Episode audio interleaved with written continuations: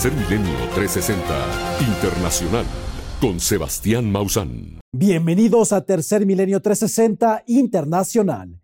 Estas son las que consideramos las verdaderas noticias. Israel inicia una nueva ofensiva en la región de Rafah, en la franja de Gaza, con intensos bombardeos que han acabado con la vida de centenares de personas. El tiempo sigue su marcha y el agua se agota en México. Ante esto, conoce los factores que están provocando esta crisis por todo el país. Mientras tanto, en Chile, conoce el recuento de los daños tras los devastadores incendios, un hecho impulsado por el cambio climático. Y en noticias del fenómeno ovni, nuevamente se manifiestan las llamadas luces del Pacífico en Baja California, México. Le tendremos las impresionantes imágenes. Además, en Kazajistán, una serie de luces se posan por encima de un edificio, mismas que podrían tratarse de una gran estructura no humana. No se lo puede perder. Todo esto y más, hoy en Tercer Milenio 360 Internacional. Comienza la invasión de las fuerzas militares de Israel en la ciudad de Rafah, al sur de la franja de Gaza. Y debido a los ataques, en menos de 24 horas ya han muerto más de 100 personas. Una ciudad en donde todavía se encuentran más de un millón de habitantes de Palestina, los cuales deben ser urgentemente evacuados de nuevo al norte de la franja de Gaza. Aquí le presentamos la información.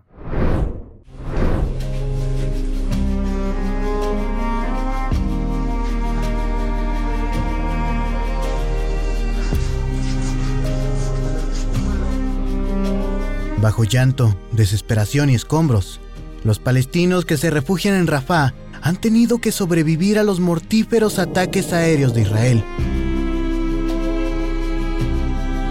Menos de un día es lo que Benjamín Netanyahu, primer ministro de Israel, le dio a los palestinos de Rafah para evacuar la ciudad, que sin piedad alguna fue atacada por aeronaves militares que causaron la muerte de más de 100 civiles inocentes. A pesar de que los palestinos aquí en Rafah se están preparando para un ataque israelí, la mayoría de ellos, en realidad, pensaron que habría una coordinación israelí-egipcia con órdenes de evacuación para los más de 1,4 millones de personas que ahora viven en Rafah, pero esto no sucedió. Por la noche, lanzaron una serie de ataques aéreos en el norte y el este de Rafah, en áreas densamente pobladas. Dos de los ataques aéreos apuntaron a mezquitas en el centro y el oeste de Rafah, otros ataques aéreos apuntaron a docenas de hogares mientras la gente estaba dentro de sus casas. Ni siquiera el ruido emitido por las ambulancias es tan estremecedor como lo es el lamento de miles de palestinos que siguen envolviendo en sábanas blancas a sus seres queridos. Los judíos están preocupados por sus rehenes, pero ¿qué culpa tenemos nosotros?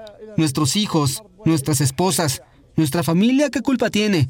No tenemos nada que ver con jamás y nos están matando. Lo único que hacen es matar a personas inocentes. Cargué el cuerpo de mi nieto hace un momento. Él no tenía nada que ver. Nos están matando. Y es que ante la brutal masacre que están causando las fuerzas de defensa de Israel, el portavoz del Estado judío ha pedido incluso a las Naciones Unidas y a la comunidad internacional ayudar a los más de 1.4 millones de palestinos a evacuar la ciudad de Rafah. ¿A dónde? Bueno, al norte de este enclave, en donde todo está completamente destruido. Información para Tercer Milenio 360 Internacional. En el operativo que está llevando a cabo el ejército de Israel en la ciudad de Rafah, al sur de la franja de Gaza, ya se han rescatado a dos prisioneros que tenía el grupo terrorista de Hamas. Esto a pesar de que hace unos días el primer ministro de Israel, Benjamín Netanyahu, afirmó que todos los rehenes ya habían muerto. Y sin embargo, se demostró lo contrario, siendo una buena noticia. Los rehenes argentinos Luis Roberto Har, de 70 años, y Fernando Marmán, de 60, fueron liberados por las fuerzas de defensa de Israel en una compleja operación en la localidad de Rafah, al sur de la Franja de Gaza. De acuerdo a la información proporcionada por las Fuerzas de Defensa de Israel, Har y Marman, que son cuñados, fueron secuestrados por el grupo terrorista Hamas el pasado 7 de octubre de 2023 en el kibbutz Nir Yitzhak, junto con otros tres familiares quienes fueron liberados con anterioridad en un intercambio por presos palestinos. Familiares de Har y Harman narran lo que sintieron al ver que sus familiares fueron rescatados. Estamos sorprendidos. Todavía no lo creemos. No lo esperábamos. Um, Hubo muchas lágrimas, abrazos, pocas palabras. Solo queremos estar juntos, rodeados de la familia y rodeados de nuestra gente querida que estuvo sin nosotros por tanto tiempo, más de cuatro meses. Estamos tan felices de verlos. Recordemos que esta no es la primera operación de rescate exitosa de rehenes que lleva a cabo Israel en la franja de Gaza, pues a finales de octubre de 2023, las fuerzas de defensa de Israel lograron liberar a un soldado israelí. Pero lo que sí lo hace extremadamente relevante es que se trata de civiles y que estos habían sido localizados con antelación, por lo que las fuerzas de defensa de Israel esperaron las condiciones adecuadas para liberar a ambos hombres. De acuerdo a expertos, el hecho de que se haya comprobado que aún hay rehenes con vida en Gaza contradice de manera contundente al primer ministro israelí Benjamín Netanyahu y a su gobierno, quienes afirmaron el pasado 6 de febrero que ya no había rehenes en el enclave palestino. Ahora, con el rescate de Har y Marman, Netanyahu ha intentado corregir su discurso argumentando que existen los suficientes cautivos israelíes vivos para continuar con los ataques y bombardeos en Gaza, una declaración que hace que el mundo se cuestione si en algún momento Netanyahu se tocará el corazón por los miles de civiles palestinos inocentes que él y su gobierno han asesinado durante los ataques y bombardeos a la franja de Gaza. Información para Tercer Milenio 360 Internacional.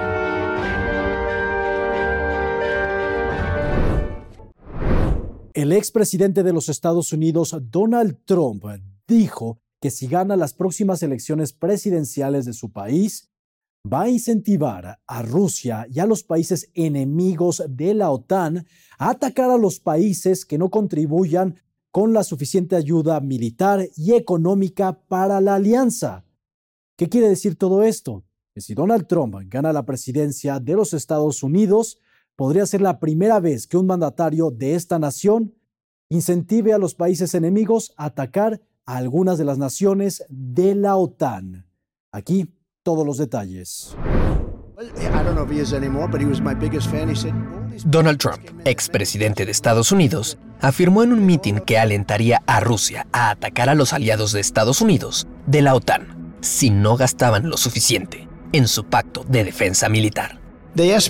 Uno de los presidentes de un país grande se puso de pie y dijo, bueno, señor, si no pagamos y somos atacados por Rusia, ¿nos protegerá? Le dije, ¿no pagaste? Eres un delincuente. Él dijo, sí, digamos que eso sucedió. Entonces respondí, no, no te protegería. De hecho, los alentaría a hacer lo que quisieran. Tienes que pagar tus cuentas.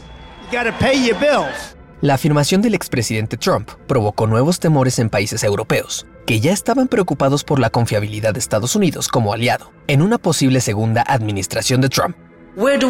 ¿De dónde tenemos que hacer más nosotros como Unión Europea? El gasto en defensa de los países individuales y el envío del mensaje más claro, independientemente de quién encabezará la próxima administración estadounidense después de este gigantesco año 2024 de procesos democráticos, es que somos lo suficientemente fuertes para poder defendernos los unos a los otros.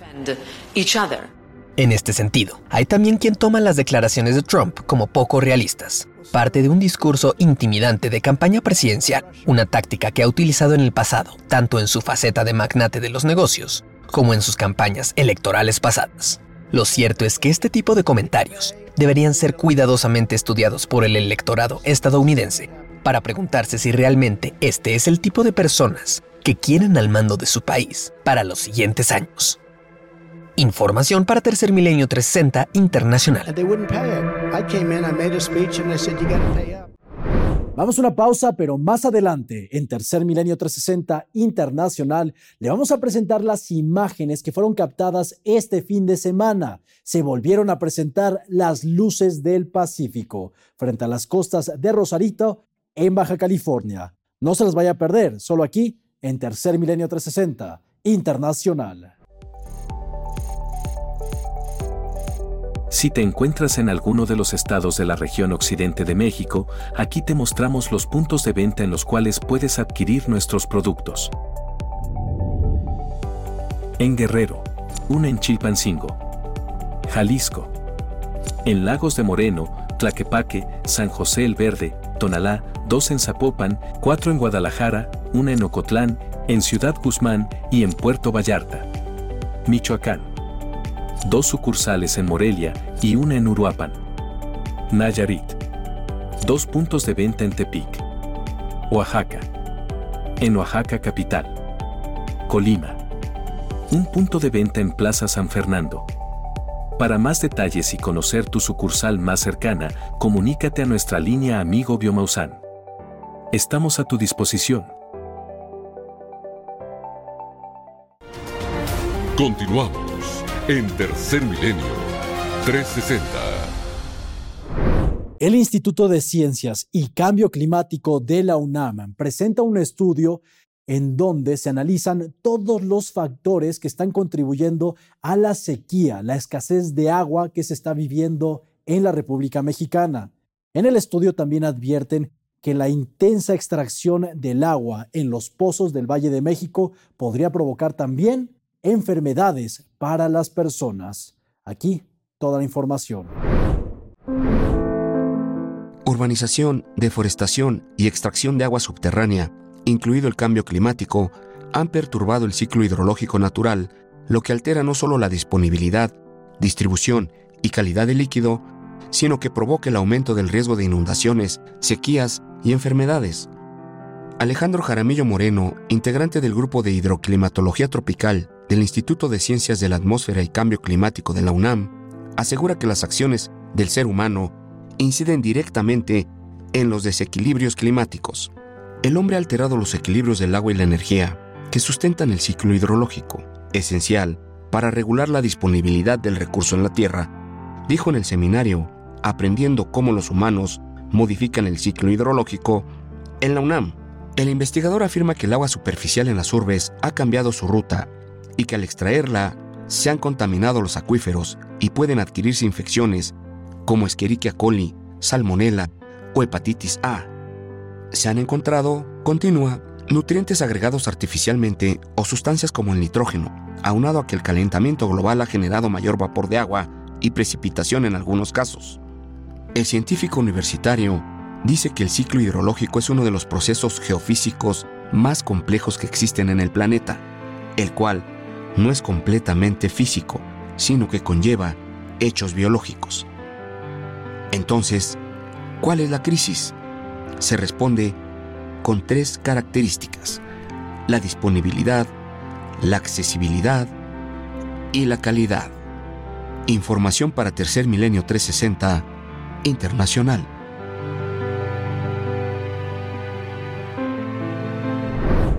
Comunicarte con Biomausan ahora es más fácil que nunca. Llama al 55 55 55 00 55 y uno de nuestros expertos altamente capacitados estará a tu disposición para proporcionarte la información que necesitas, con la mejor actitud y profesionalismo. Ahora veremos las imágenes de la devastación que dejaron los incendios forestales en las ciudades de Valparaíso y Viña del Mar, en Chile, en donde más de un centenar de personas perdieron la vida. Aquí los daños que vivió Chile debido a los incendios forestales.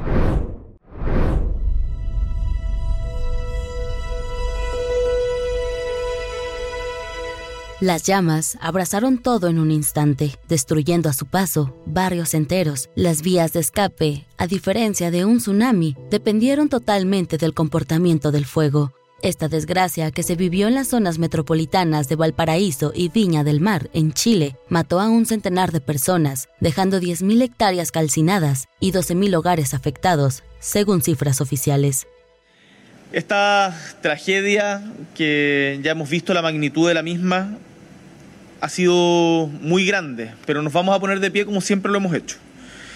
Lo primero fue la acción inmediata, salvar vidas, controlar el fuego, abordar las necesidades más urgentes, atender a los heridos, pero hoy ya estamos pasando una nueva fase que es el momento de levantarse, recuperar lo perdido y reconstruir. Ahora, los sobrevivientes viven el día después de los incendios, en donde elevan la bandera de la República de Chile conocida como la estrella solitaria, Esto como un símbolo de la resiliencia que se está viviendo, en donde sus colores, tan particulares, sobresalen de las imágenes grises que dejaron estos incendios. Otra tarea prioritaria ha sido la remoción de escombros. Tenemos al menos 50.000 toneladas de escombros y para ello MOP está coordinando actualmente más de 200 maquinarias y en los próximos días vamos a contar con 415. En el transcurso de los días, los residentes realizan trabajos de recuperación, en lo que esperan a que la ayuda por parte de autoridades llegue, acarreando láminas y tanques de gas quemados entre escombros y cenizas de lo que en su paso las llamas consumieron. Gradualmente han llegado víveres, entre ellos agua potable, al igual que se está trabajando en la pronta reconstrucción de viviendas. Habitantes comentan que la eficiencia del sistema de alerta de emergencias, la cual consiste en una alerta masiva enviada a teléfonos móviles para avisar sobre evacuaciones. Esta es cuestionada, ya que informaron que la alarma se recibió tarde y no brindó información oportuna para poder dirigirse a un lugar seguro, lo que generó confusión al momento de la evacuación. Las autoridades tendrán que reforzar las medidas para actuar en estas situaciones de emergencia. Información para Tercer Milenio 360 Internacional.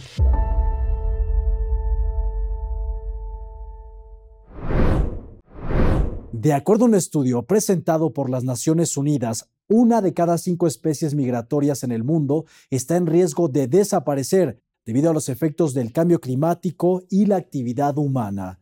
Tal es el caso del fenómeno migratorio de la mariposa monarca, debido a que en esta ocasión que llegó a México fue su segunda vez con los niveles poblacionales más bajos desde que se llevan registros. Aquí la información.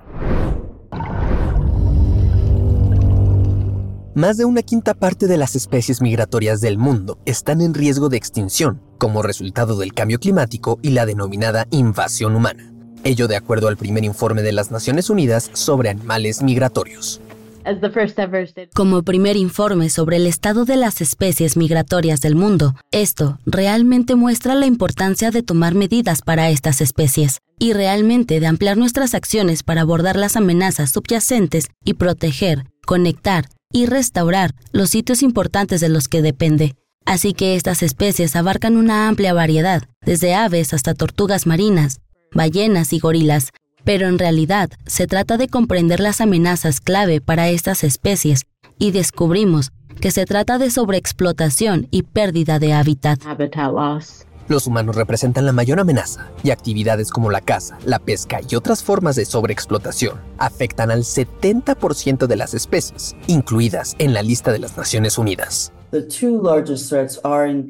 Las dos mayores amenazas son, de hecho, la sobreexplotación, así como la destrucción y fragmentación del hábitat. Una de las sorpresas del informe fue descubrir que, para algunas especies, de hecho, la sobreexplotación es una amenaza mayor. Esa es la clave. Porque en el pasado se sabía que la pérdida de hábitat era realmente el principal motivo de preocupación. Así que son ambas cosas y, por supuesto, hay otras amenazas, como la contaminación y el cambio climático que también están en juego. El problema de la migración parece un tema recurrente en los periódicos mundiales, principalmente durante los últimos años. Sin embargo, es la primera vez que se aborda en materia de especies animales, y de ahí la importancia que tiene este estudio para determinar el verdadero peligro al que se enfrentan los animales en un mundo cada vez más impactado por el cambio climático y la actividad humana en general. Información para Tercer Milenio 360 Internacional.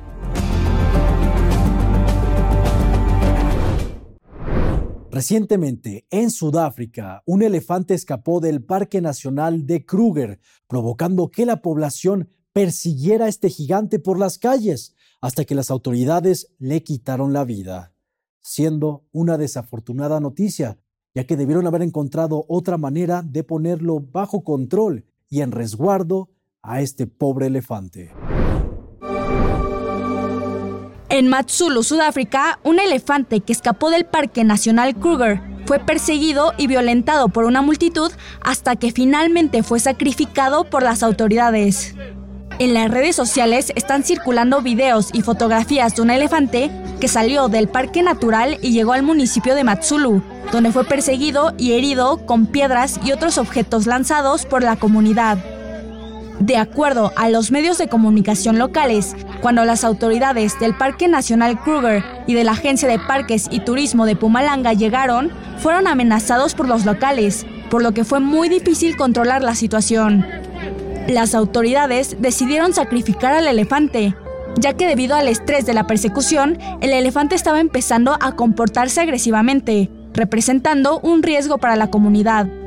El elefante ya era muy agresivo, lo que representaba una amenaza futura para la comunidad. El equipo de la Agencia de Parques y Turismo de Mpumalanga, dirigido por Lustan, empujó al elefante a un campo abierto y lo sacrificaron. Sinfigo Sungube, portavoz de la Agencia de Parques y Turismo de Mpumalanga. Después de que el elefante fue sacrificado, las autoridades retiraron sus colmillos y dejaron el cuerpo para el consumo de la comunidad. Debido al calentamiento global y la destrucción de hábitat, las poblaciones humanas y de elefantes están cada vez más cerca, lo que ha generado un aumento en el número de conflictos entre humanos y elefantes, en los que se estima que mueren aproximadamente 500 personas y más de 400 elefantes cada año. Afortunadamente, existen prevenciones que se pueden llevar a cabo para disminuir estos conflictos, como usar disuasivos naturales, contactar a las autoridades una vez que los animales silvestres sean vistos cerca de los asentamientos y evitar interactuar con ellos. Información para Tercer Milenio 360 Internacional. ¿Quieres saber cuál es el trabajo más frío del mundo? Este se llama Bimorosca y quiere decir quitadores de hielos de buques, el cual sucede en la región de Siberia, en Rusia, en ocasiones con temperaturas de menos 50 grados centígrados. Aquí se lo presentamos. ¿Usted se imagina cuál es el trabajo más frío y difícil del mundo? Se trata del bimoroska, una palabra en ruso que se traduce literalmente a quitahielos de buques. Se trata de un trabajo agotador y tedioso que lleva semanas en algunas de las condiciones más duras del mundo, con temperaturas que caen a menos 50 grados centígrados en la región de Siberia, en Rusia. Los trabajadores quitan el hielo que recubre los barcos, buscando áreas que necesitan reparación. Aunque el Bimoroska se considera uno de los trabajos más fríos y difíciles del mundo, los propios trabajadores afirman que todo es una cuestión de perspectiva. Es un trabajo duro, tiene sus dificultades, Mucha gente piensa que es monótono, simplemente se trata de observar y romper el hielo. Tienes que pensar lo que estás haciendo y saber cómo hacerlo. Un movimiento en falso y deja entrar el agua. Has hundido todo tu trabajo y tendrás que empezar de nuevo. No creo que sea el trabajo más difícil, creo que hay trabajos aún más difíciles que este. Este trabajo requiere no solo resistencia y fuerza, sino también una precisión extrema, ya que de no hacerlo con cuidado, el trabajo de horas o días se podría perder en tan solo unos minutos. Asimismo, uno de los trabajadores menciona irónicamente que mientras más baja la temperatura, mejor puede hacer su trabajo. Cuanto más frío hace, mejor se congela. Sin embargo, cuando estamos a menos 40 grados, la motosierra de gasolina a veces se estropea a veces se congela durante el trabajo, por lo que hay que dejar que se caliente. En un mundo donde el progreso de la tecnología toma el centro del escenario, es crucial detenerse y reconocer a aquellos que silenciosamente cargan con los trabajos más difíciles. Estos héroes desconocidos trabajan en las sombras, dedicándose a tareas que exigen resistencia, únicamente para ganarse su sustento. Información para Tercer Milenio 360 Internacional. Al regresar de esta pausa le vamos a presentar lo que parece ser una enorme estructura voladora con luces pasando por encima de los techos de las casas en Kazajistán, un tipo de ovni que se ha captado recientemente en diferentes países alrededor del mundo, siendo un fenómeno que cada vez se manifiesta más cerca de las personas. No se lo pierda al continuar. Comunicarte con Biomausan ahora es más fácil que nunca. Llama al 55 55 55 00 55 y uno de nuestros expertos altamente capacitados estará a tu disposición para proporcionarte la información que necesitas, con la mejor actitud y profesionalismo. En el corazón del centro histórico de la Ciudad de México, Biomausan ofrece un centro de atención personalizada ubicado en Allende número 12 Nuestro equipo de expertos está a tu disposición para abordar cualquier pregunta y proporcionarte una asesoría de primera calidad acerca de nuestros productos. Este centro de atención es de fácil acceso, muy cerca de la estación de Metro Allende, frente a la ex Cámara de Diputados. Te invitamos a visitarnos y disfrutar de la experiencia inigualable que Biomausan tiene para ofrecerte. Si tienes alguna duda sobre cómo llegar, no dudes en ponerte en contacto con nosotros o visita nuestra página web para obtener instrucciones detalladas sobre la ubicación. En California, en los Estados Unidos y Baja California, en México, se han venido presentando un enjambre de sismos. Ante esta situación, la gobernadora de Baja California ordenó cancelar todas las clases en la ciudad de Mexicali como una medida de prevención ante estos movimientos telúricos provenientes de la falla de San Andrés.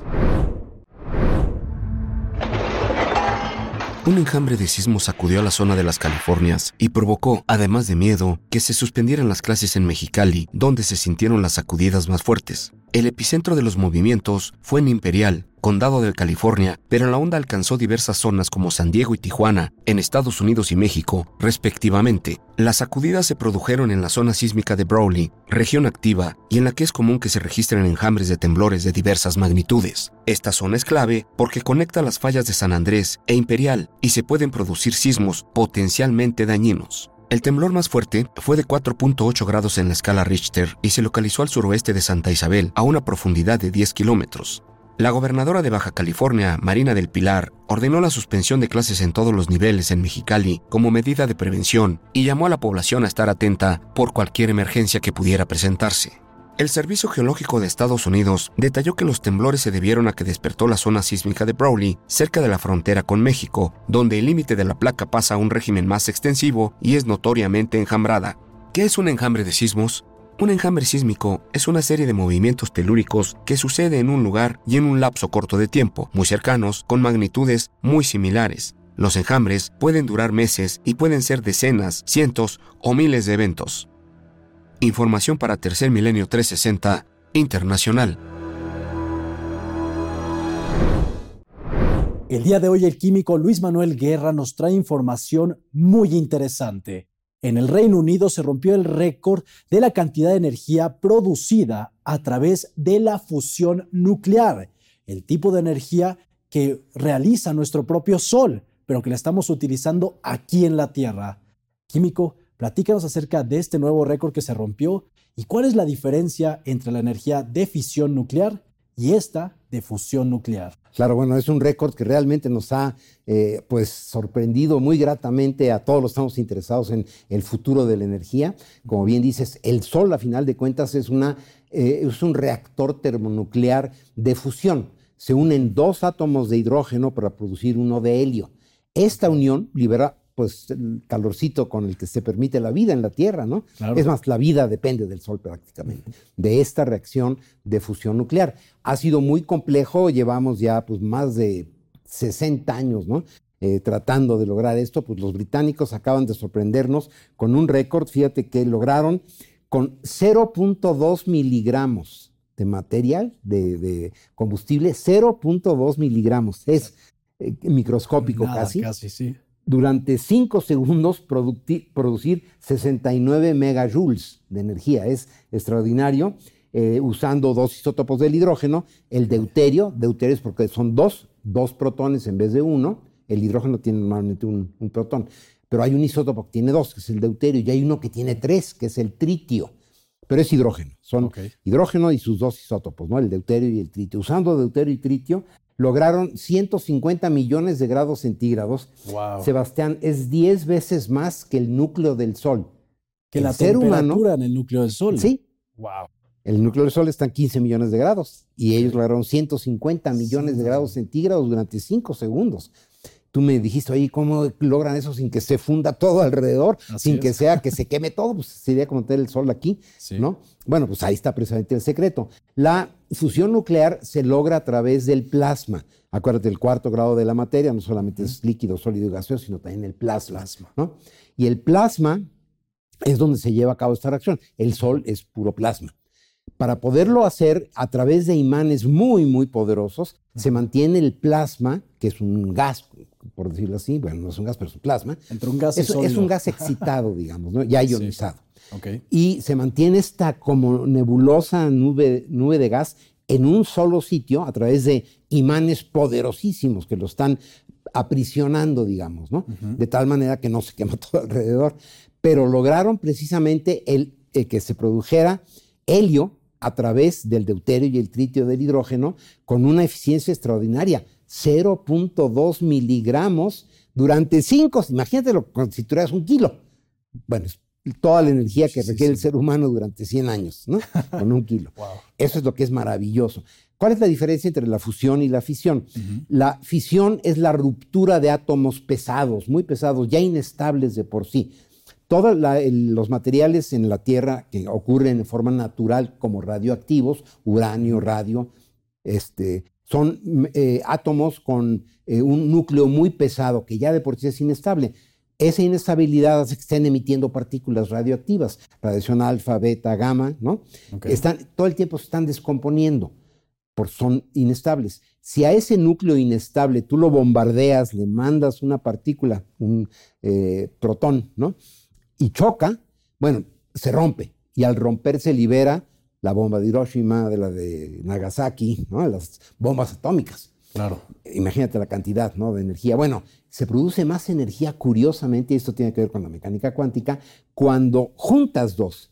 Rompes uno y uno se imagina que es lógico, ¿no? Rompes algo, un globo que está ya de por sí muy caliente, está muy inestable, lo rompes, bueno, Se libera la energía. Se sale esa energía. Ok. Pero juntando dos que produzcas más energía, ese es el secreto de la vida. El se- todas las estrellas que vemos en el firmamento son reactores termonucleares de fusión. La fusión junta y lo extraordinario de eso es que no produce residuos radioactivos. Te produce agua, al final de cuentas, vapor de agua, porque estás uniendo hidrógeno y vas a producir helio. No produces residuos radioactivos, es mucho más segura que la eh, fisión, que pues ya sabemos lo que puede causar, y que está generando permanentemente residuos radioactivos, inclusive se produce plutonio a partir del el uranio, ¿no? Y esto pues es un material sumamente inestable, peligroso, que hay que guardarlo, etcétera, ¿no? En la fusión no produce residuos radioactivos, mucho más segura, y va a ser el futuro definitivamente de la energía para el ser humano, para inclusive alimentar motores de eh, naves espaciales, ¿verdad? Que puedan viajar a los confines del universo con un poquitito de materia que al hacer la fusión precisamente te van a generar una cantidad de energía extraordinaria. Es un avance significativo para la humanidad. Y algo también muy importante, como mencionabas, es que si hubiera algún accidente no crearían los mismos efectos que vimos con el reactor nuclear de Chernobyl o de Fukushima. No habrían residuos radioactivos que se van a liberar al ambiente. No, exactamente. Es mucho más seguro. Entonces, esto significa que tienen que evaluar ahora las plantas nucleares que están funcionando actualmente. Posiblemente se van a tener que cerrar y cambiar este tipo de fusión nuclear. No, probablemente. Seguramente. Seguramente. No, cuando eh, tengamos ya el pleno dominio de la fusión nuclear, cualquier otro tipo de energía, electricidad, todo lo que te imagines, va a ser obsoleto conforme avancemos en la fusión nuclear. Fabuloso, fabuloso químico. Muchas gracias. Al contrario. Y nosotros seguimos en Tercer Milenio 360 Internacional. En Biomausan sabemos que nuestros fieles amigos merecen lo mejor. Por eso, tenemos algo especial para brindarles una vida plena. Visita tu sucursal más cercana y descubre más sobre cómo hacemos la diferencia en la vida de tus mascotas. Ellos tienen la misma oportunidad de encontrar el secreto de la vida. Este pasado fin de semana volvieron a aparecer las luces del Pacífico frente a las costas de Rosarito, Primotapia y Tijuana. Incluso nuestras cámaras de tercer milenio allá en Baja California lograron captar al fenómeno de las luces del Pacífico. Aquí las imágenes.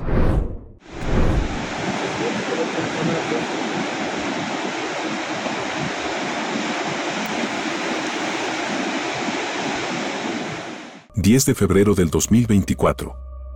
Una vez más, sobre el océano, aparecen las llamadas luces del Pacífico. Desde la zona de playas de Tijuana, Rosarito y Primotapia, diversas personas lograron observar cómo en medio de la noche, a la distancia, metros por arriba del mar, aparecían estas luces. Nuestro compañero Julián Lepe logró observar cómo aparecían las luces a la distancia y logró obtener imágenes de este extraño suceso. En las fotografías que logró obtener, podemos apreciar las luces a la distancia y cómo éstas presentan un color naranja al rojo intenso. En el acercamiento, las podemos ver con mayor definición. Las fotografías fueron tomadas desde la zona de Rosarito, Baja California. Desde la zona sur en la localidad de Primotapia, una persona logró registrar la presencia de las luces también. El medio digital Primotapia al día mostró estas imágenes y hacía la atenta invitación a más personas que pudieran haber visto esto sobre el mar, lo compartieran en las redes sociales. En la toma publicada, vemos el extraño suceso a una mayor distancia. Por su parte nuestro compañero Dino de Labra nos compartió esta fotografía, la cual fue realizada desde la carretera escénica, con dirección hacia la zona de Rosarito. Una persona desde un punto alto logró fotografiar a las luces sobre el mar también. Por medio de la cámara que el equipo de Tercer Milenio tiene colocada frente al océano, en la casa de Julián Lepe, fue posible lograr cómo aparecían dos de las esferas sobre el océano, y éstas permanecieron en el mismo punto, hasta que en un momento desaparecen.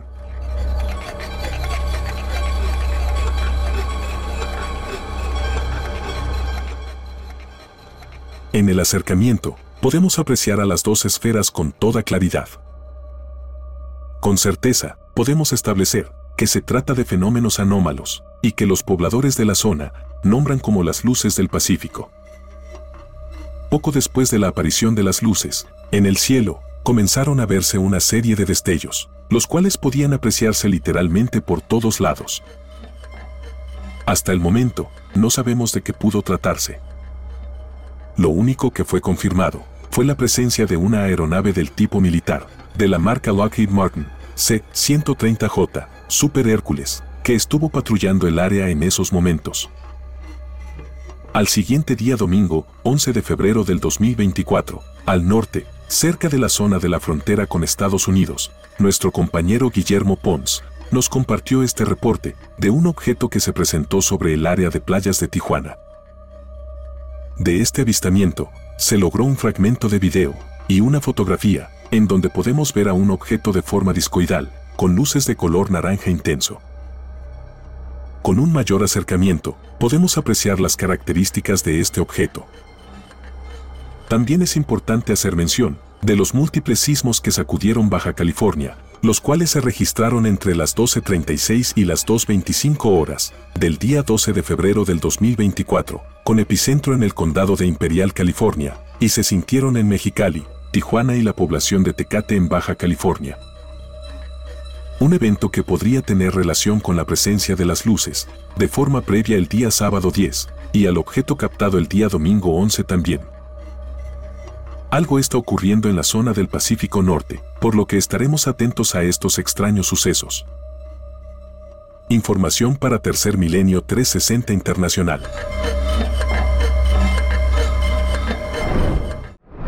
Este pasado 8 de febrero, en Kazajistán, fue captado una enorme estructura voladora con luces posándose por arriba de un edificio siendo un tipo de objeto que ha sido captado recientemente en diferentes países alrededor del mundo, manifestándose cada vez más cerca de las personas. Aquí le presentamos las extraordinarias imágenes.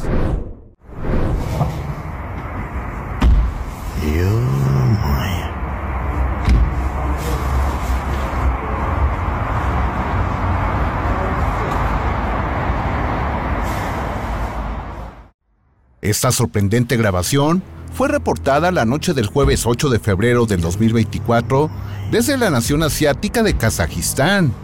En la misma, podemos observar la presencia de una enorme estructura con luces que se mantenía estática sobre un edificio de departamentos. Para apreciar las dimensiones de este gran objeto, congelamos un cuadro de video.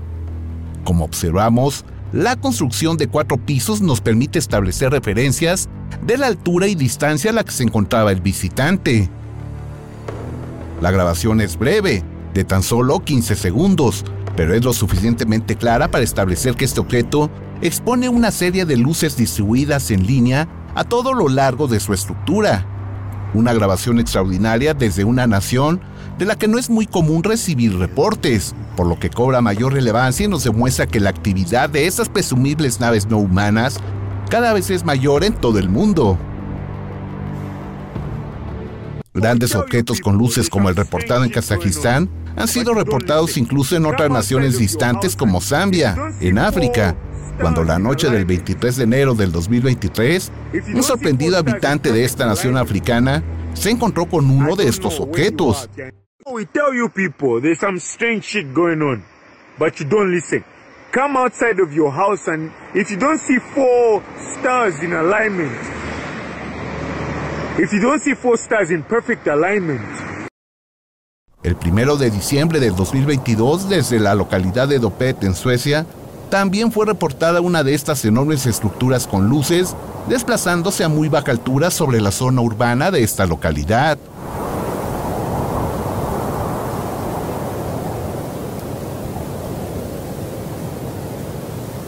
Ese mismo año, el 15 de diciembre, en la localidad de Vladivostok, en Rusia, fue reportado otro de estos objetos con luces mientras se mantenía estático sobre la ciudad.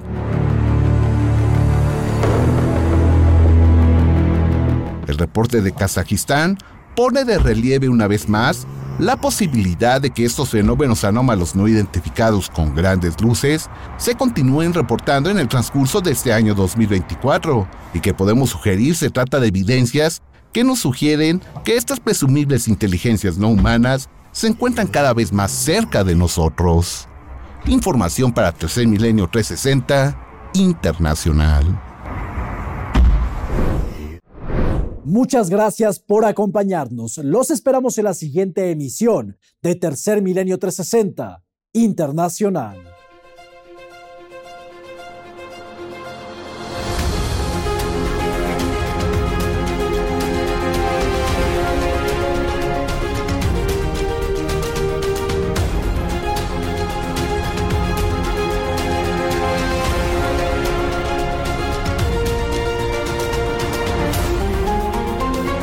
Esto fue Tercer Milenio 360